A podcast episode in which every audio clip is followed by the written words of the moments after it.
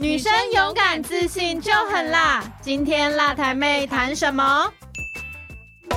女生只要勇敢自信，不分族群、职业都可以很辣。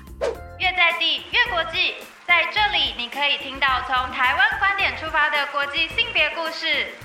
也可以知道在台湾不同角落发生的女性人生。各位听众朋友，大家好，欢迎来到我们辣台妹相谈室，我是慧怡。今天很高兴，我们请到了主妇联盟环境保护基金会的以晴来到我们辣台妹相谈室。那是不是也请我们的以晴也跟我们的听众朋友打声招呼呢？慧怡好，各位听众朋友，大家好，我是主妇联盟环境保护基金会的以晴。好，欢迎今天以晴来到我们辣台妹相谈室哈。那今年度我们台湾国家妇女馆跟妇权基金会呢，我们针对了一个环境永续的议题呢，做了一个展览哈，是我们的超能绿世代的展览。那这个展览中呢，我们有六个共同倡议、共同来推动这个议题的合作伙伴。那今天邀请到我们其中的一个伙伴，就是我们主妇联盟环境保护基金会哈。那要来跟我们谈谈习食这个议题哈。那那我想讲到习食哈，一直以来不管是国内或者是国外，大家都一直希望不要浪费我们的食物哈。那我想说，是不是先请以晴来跟我们聊一聊，到底习食是怎么开始的，或者说这个环境的议题、气候变迁跟我们整个习食这件事情的关联是什么？是不是也先请我们以晴来跟我们听众朋友聊聊习食这个？缘起好，谢谢会议。其实我们大部分的人听到气候变迁的时候，我们第一时间可能想到的，或者是说制造业啊，或是工业，那比较不会想到的是我们餐桌上的食物。但是根据美国科学杂志的数据呢，全球食物生产体系，这包括说可能是畜牧业、渔业、种植业，全部包含起来，它所排放的温室气体占了人造温室气体的百分之二十六。这是一个非常庞大的数据。如果我们现在用食物角度的浪费来看，我们以一颗苹果为例好了。今天如果你买了一颗苹果，那可能放在冰箱后面放太久了，它黑掉，你要把它丢掉。但是你今天把它丢掉的，不只是你可能买了这个五十块的苹果跟这个苹果本身，而是它背后生产过程中使用到农地、水资源、土壤、肥料、采收，甚至如果你是在超市买，它还会有包装的一个碳排放的使用。这部分如果就是我们今天在用以牛肉为例好了，因为肉类的碳排放又比植物高了非常多倍。那肉类就是很多时候就是我们今天要养动物的时候，我们需要先把原本的空地清出来，那会造成就是原本树木的砍伐，那也会影响当地的一些就是植被生态。那这部分造成生态的不平衡，里面所造成的碳排也要被计算进去。很多人可能也知道说，在饲养动物的过程中，就是有一些动物会反刍，例如说。牛肉，它们在消化过程会产生大量的甲烷气体的排放，这也是一个非常强大的温室气体。我们表面上丢掉一个食物，其实它造成背后的浪费是非常巨大的。经过联合国农粮署的统计，如果食物浪费，它是一个国家，它今天它是排名是全球第三哦，仅次于美国跟中国。那现在统计全球大概是有三分之一的食物是会被浪费掉的。嗯，刚刚讲了这么多，其实都只有讲到就是前端生产到你今天就是不小心浪费把它丢掉，我们还没有讲到后端的厨余处理。这样说我们以台湾的回收体系为例好了，就是虽然我们是有蛮良好的一个回收系统，但是因为有时候我们可能就是分类不完全，还是有很大量。的垃圾会被送到焚化炉，这造成的问题是蛮多的。就第一个是因为我们厨余在丢掉之后，它会产生就是非常大量的水分。那这个水分，第一个它会造成焚化炉的燃烧不完全，那就会有大药型的排放，所以也会造成非常。严重的空污问题，另外一个是这样子的话，也是会减短焚化炉本身的寿命。所以我们可以看出来说，就是我们今天一个食物的浪费，不只是一个资源的耗竭，它在后端的处理是造成我们生态非常大的一个负荷。另外的话，我是也是想要提到说，就是虽然我们现在刚刚讲到全球可能有三分之一的食物是被丢掉，但是同时呢，全球可能大概还有六点九。到七亿的人口，现在是处于就是极端贫穷、吃不饱、营养不良的状态。我们可以从就是粮食议题，也可以看到说，现在全球是一个贫富差距、资源分配非常不均的一个世界。刚刚以晴一开始就跟我们讲，比方说习食，刚刚他举一个苹果，我就觉得有点震惊。就是有时候我们可能忘了，然后放在冰箱，它就已经不能再吃。然后可是你把它丢弃之后，不是只有厨余这件事情哦，它背后衍生我们对整个环境还有很多很多是要思考的，包含他刚刚讲的说，从种植端、从包装端、从你从超市买回来，就已经不是只是把一个苹果丢掉的议题的，反而是还有前端所有的一些对环境的影响，都要再把它含纳进去看。说，哎，其实我们应该要来习食这件事情。然后，包含他刚刚讲说牛肉啊等等哈，我都觉得说，哎，东西丢了就丢了，好像没有那么大的感觉。但他刚刚讲的有三分之一的食物其实是被浪费的哈，甚至被丢弃。可是反观回来，就说我们丢掉食物的同时，还有一部分的人是处于极度的贫穷。他刚刚也说了哈，这是不是就是主部联盟一开始希望来推习食的一个很大的原因呢？一开始其实我们是从厨余的问题，因为刚刚有讲到说厨余的处理造成了环境非常大的负荷，原本是从这一个面向来切入习食议题的。那最近的话呢，我们是比较想要从餐饮人才的培育来着手。这部分的话是有一个缘起的。现在其实已经有感受到气候变迁对我们生活的一些变化了，不管是就是极端的温度变化啊、降雨量，或是海平面上升，间接或直接都有感觉到说，哎，我们就是从。工业时代开始，我们好像让自己的生活变得非常的方便舒适，但其实我们带给环境有很多隐形的冲击。那我们好像已经有点难挽回了，但是已经有越来越多民众有意识到这些问题，然后希望做一些改变。那餐饮界也不例外，像米其林，大家熟悉米其林，其实在二零二零年已经有推出就是绿星绿色的星星。的奖项就是 Green Michelin。那它主要的话也是希望鼓励餐饮界，大家可以更重视友善环境跟友善的食材。那在台湾也是大家越来越重视这个议题，那消费者也是逐渐意识到说，希望采购或者是在一些更友善环境的餐厅来做一个消费。但是我们另外意识到的一个问题是说，绿色餐饮界的人才好像还稍显不足。之前可能会比较关注食物浪费议题，会比较像是我们这种环保人士在推动。但是我们对于餐厅界的一些采购啊、食材的利用、后端的处理，并不是我们的长项。所以我们是反过来就想说，哎，我们是在一些绿色餐饮人才的养成的阶段，是不是就可以让他们有这样子的环境意识，跟对于食材的一些认识跟了解，让他们做出一些在食材上更好、更友善环境的选择。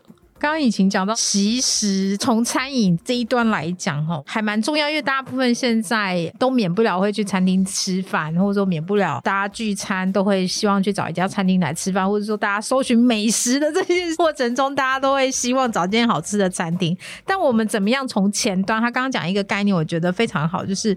从前端人才开始。我们假设是一个厨师，他本来从没意识，他到了有意识，他开始。关心环境，开始去把所有的蔬菜、水果或等等，或者说他做的食物，去做一些有意识的选择。那其实我们后端的消费者，某种程度就是从前端我们就已经开始做好，那后端我们的消费的时候，你会觉得说，哎，好像甚至是对你的生活好像更有意义。好，好像是这样。我觉得听起来蛮好。从餐厅这一端来着手，可以第一个除了减少更多的浪费，然后甚至是可以在食物面端做更好的一些处理。好，那这件事情都会变得非常的重要。那是不是刚刚讲到这个习食从餐厅这边计划的人才养成？以前要不要再跟我们聊聊？说我记得好像是主妇联盟这边有一个习食主厨的养成计划。那现在推动的状况是什么？是不是也可以跟我们聊一聊？那包。还是说现在是跟学校合作呢，还是说在整个其实人才养成的上面的现在目前的一些做法，或者是说现在推动的一些状况，也让我们听众朋友也可以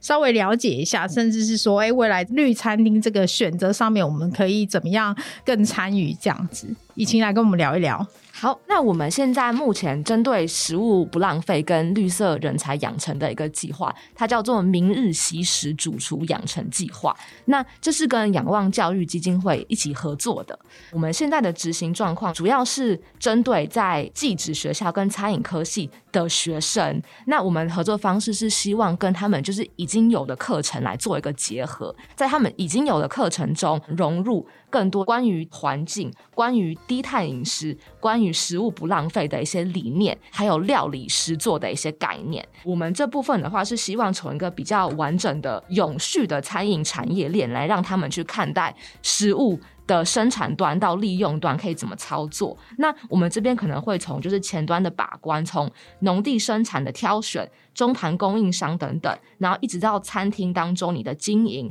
其实菜单设计，其实料理如何的实做，跟食物保存方法，到后端的处理，都会希望就是让他们可以更完整的认识。另外的话，我们一直希望灌输的一个观点是说，这些课程已经算是一个公民行动，就是他们不是一个只是单单一是个食物的料理者，它其实背后是有一个非常巨大的社会影响力，是可以对整个食物产业造成非常大的改变。的一个角色，所以我们是希望也可以让他们有这个意识，说他们今天学的东西是对未来非常有影响的。我们课程的部分的话，会从一些比较重要的面向，刚刚有讲到，就是低碳饮食的部分，我们是可能会希望大家了解说，食物不管是在哪一个生产过程中，都会产生碳排放。那我们是就在一个气候变迁的状态下，是不是可以鼓励主厨们？更去了解，或者是选用一些比较低碳的食材。另外，也会是鼓励说当季当地食材的利用。那这是碳里程的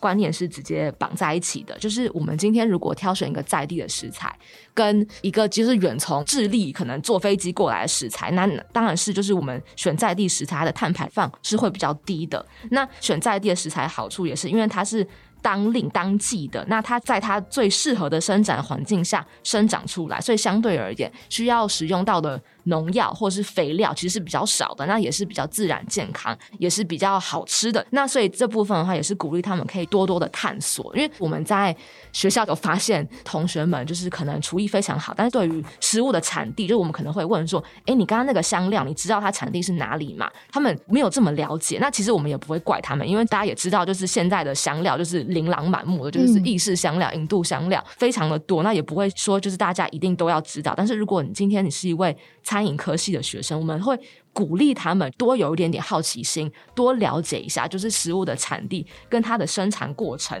是怎么来的。另外，也会从可能劳工权益啊、动物权益的角度，让他们去认识就是食物的生产过程。像我们常常就是可能会吃的坚果，我们以腰果为例好了，它生产的地可能会是印度、越南或是非洲，那这些国家可能劳工权益是比较低落的。腰果其实它在剥制的过程中，它有一个酸，它叫做漆树酸。如果如果你没有戴手套的话，你的手指会整个黑掉，它也会刺激到你的眼睛。那很多老公说，他们就是因为晚上都没有办法睡觉，因为它会一直就是在你的眼睛里面，然后会非常的刺痛。那刚刚讲到就是老公权益低落的部分，是他们没有实心用计算的，所以他们是用以量称量来决定说他们今天可以领多少薪水。那他们会觉得说，这样戴手套。会妨碍到他们工作，他们没有办法做得更快，已经是处于一个非常穷困的状态的话，他们没有办法顾及到自己的健康，那他们就还是会把手套脱掉，不管自己的手指有没有变黑，然后就是一直这样子去剥腰果。那这部分的话，也希望就是大家注意到，说我们是不是可以在采购的时候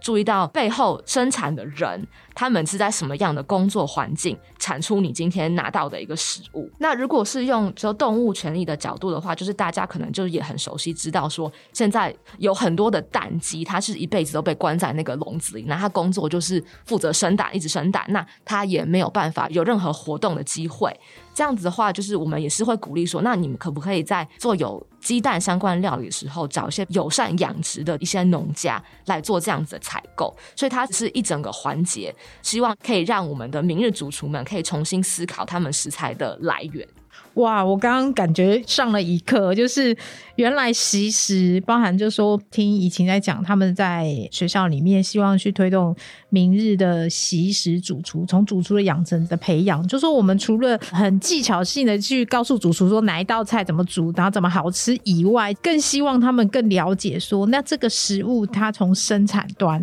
一直到采买回来的这整个过程，哈，尤其是从生产端，他刚刚讲到从动物的这个部分。从劳工权益来看，哈，都会发现说，某种程度就希望大家更理解说，这个食物它的生产来源，或者是除了从产地以外，哈，那从生产的过程是不是有更友善，是不是友善整个环境，包含是对于劳工权益是有保护的。当我们在选择食材的时候，如果去更有意识的选择这方面的食材，然后你做出来的食物某种程度，不管是不是可能当季的食物产地是在当地，然后减少碳排放，其实对整个环境都是有帮助的哈。我觉得听起来蛮让我觉得，哎，原来就是我们今天在做的这个习食的这个部分，有从很多面向可以来做哈。他刚刚讲那个从主厨这边，我就觉得哎蛮有意思的，就是说可以更理清楚，让更多的未来想要投入餐饮界的这些厨师们，他如果是未来在选择上面，好，他可以更有意识，某种程度就会也蛮好的这样。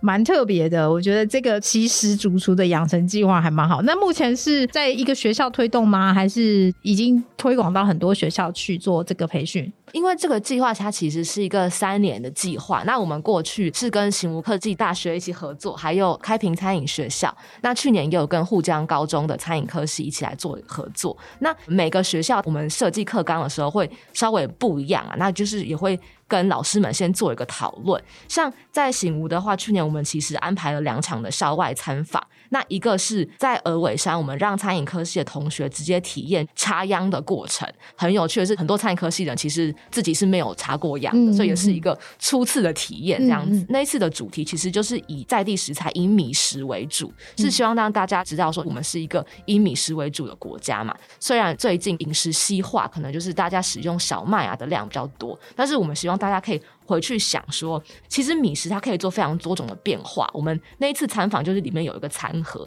那餐盒里面就是有米堡，那里面也有米浆，那也有用米做的提拉米苏。嗯，所以就是希望是说，大家可以发想说，我们今天用的食材不一定都要从国外进口，我们是不是国内已经有一些。东西是可以直接拿来利用，然后做一些更有创意性的发挥。是听起来就是很有意思，我都想要去 擦一下样。但我觉得了解食物的来源蛮重要的啊，这件事情对于不管是学生来讲，都包含一般的消费者。刚刚以前也跟我们讲，就是说某种程度也是鼓励大家要吃当季好，或者吃在地，就是说你可以减少很多碳排这样哈。我觉得这个部分是很需要大家一起来关注的。那我想要跟以晴聊聊，就是说那如果我们现在从民众或者从消费，刚刚是在讲餐厅，说我们从源头，我们从主厨，我们从可能厨师这一端，希望他们可能。在料理食材的时候，可以更理解生产端，甚至是说他在选择食材的时候可以更有意识哈。那这是从餐厅端。那如果说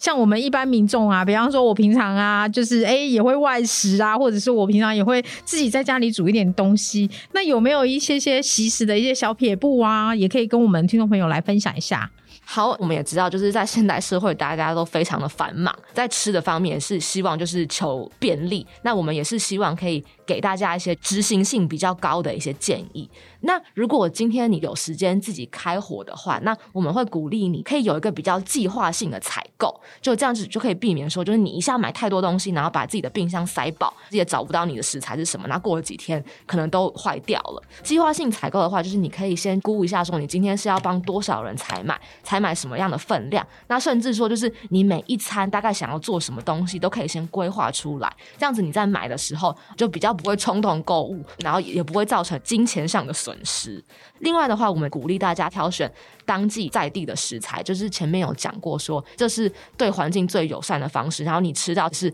最新鲜的，添加物不需要这么多的食物。这部分我知道也没有这么容易啊，因为我们有时候出去也看不太出来说这个食材是台湾的还是是外面的。大家采购的时候也是可以，就是带有一种好奇心啊，就是我今天吃下去的食物它从哪里来的，就是可以去了解一下。那另外的话也是蛮简单的，是冰箱整理。大家可能就想说啊，这这么简单的事情怎么会对食物浪费有影响？那其实它是有关联的。像说我们很多人可能还是会习惯把牛奶放在冰箱最外面靠门的那边，那那边是最容易就是。温度失散的，所以这种高蛋白然后容易腐坏的食物，其实你是要放在里面的。课堂上其实老师有讲到一些很有趣的东西，像说食物的存放，有些东西就是不适合放在一起。例如说更年性水果，它有乙烯的气体，它会加速食物的熟成。就是例如说像苹果、哈密瓜等等等，比较不适合跟十字花科目的蔬菜，例如说。大小白菜啊、甘蓝、高丽菜等等放在一起。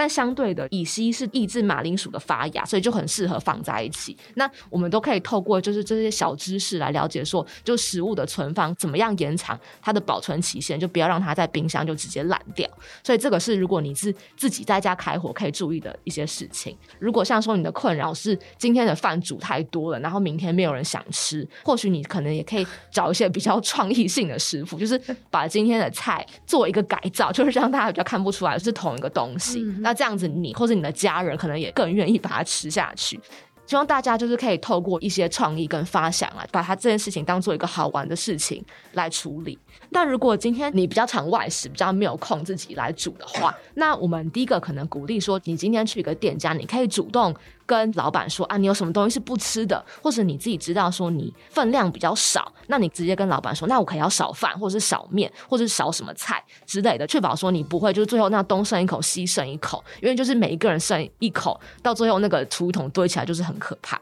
所以就是有这些方式是用主动沟通的方式，那其实店家应该也是会蛮感谢说你不会造成多余的浪费的，吃不完也是鼓励大家可以直接打包回去。那另外的话，我们之前主联是有在做一些就是喜食餐厅。的统计的，那现在环保署也是有一个一系列的餐厅，是他们是比较支持西施、支持当地食材的。这个是你去他们的网站上就可以找到。那也是鼓励说，大家今天如果就是不知道要吃什么东西的话，那也可以是朝这些餐厅来尝试，也是可以开发你们自己平常熟悉以外餐厅的一些新的可能性。哇，谢谢怡晴哈，刚刚跟我们讲了那么多小撇步。他从刚刚讲那个冰箱，你就觉得很有感觉，就是平常我们可能买一些东西，然后冰箱就乱塞，然后塞塞塞塞，等到你发现，哎。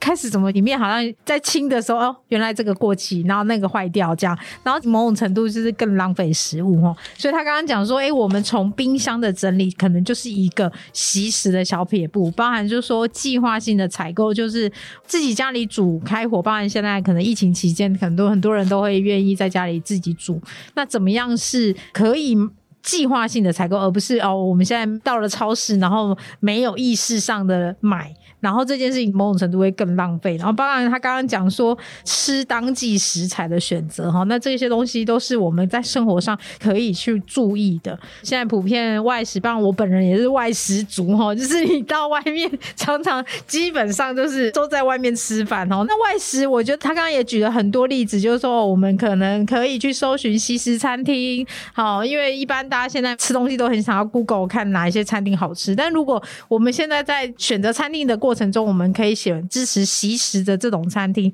然后去做选择哈，或者是说自己的分量。因为我自己啦，然后我们说这些周边的人，就是我们一起吃饭，我们可能希望说，我饭吃不了那么多，我可能就会饭少这样哈，然后减少说，哎，我可能吃不完，然后那个东西又变成是厨余。那甚至他刚刚也跟我们举例说，也可以打包这件事情哈。那这都是从刚跟我们举例，就说不管你是自己在家里煮饭，或者是你是一个外食，你都可以透过有意识。的选择，甚至是有规划性的，然后来响应这个习时哈。那很谢谢以晴的这个小撇步哈，我觉得哎，应该某种程度可以落实在自己的生活面哦。那最后也想要请以晴来谈谈，就是除了这些主厨的养成，从生活面，然后还有包含今年度整个主妇联盟对于习时，好像也有一些活动，或者是一些针对习时这个议题的一些募集，那也可以跟我们谈谈有哪些现在目前主妇联盟。在推动的好，我们主厨养成的这个计划已经进入到第三年了。那我们今年希望说，把这个西食素养的教育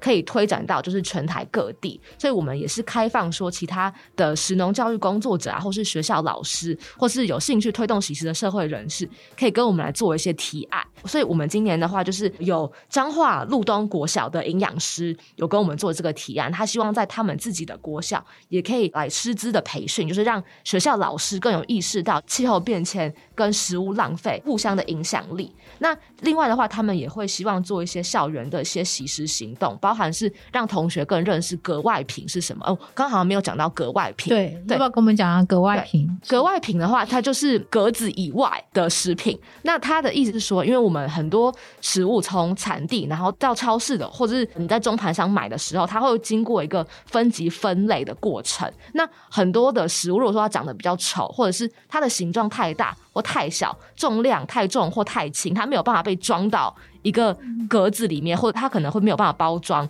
或长得比较不一样的话，它就会被放弃掉。嗯，所以这边在农地的话，也会产生这一部分的浪费。那这部分的话，也是希望让同学，就如果是你有机会遇到格外品的话，你不需要排斥它，因为它营养价值跟一般的食物是一样的，它只是长得比较特别。这部分也是话，希望对小朋友做一个这样子的介绍。那位营养师也是很有心的说，因为学校的营养午餐可能小朋友比较容易吃腻，或者是他们比较不喜欢吃青菜。那我们这部分就是也是希望他们在暑假作业的时候呢，可以跟家长一起设计一道食谱。嗯那这个食谱的话，就是可以提供给学校的厨工来参考。这样的话，就是可以帮他们换一些口味，然后看说可不可以就是帮助他们愿意把就是比较不原本不喜欢吃的菜来吃掉。就希望透过一些就是实验性的一些小改变，然后让大家更重视食物浪费的问题。就是我们启动征集的其中一个例子。那另外的话，在过去执行两年，其实计划最后有把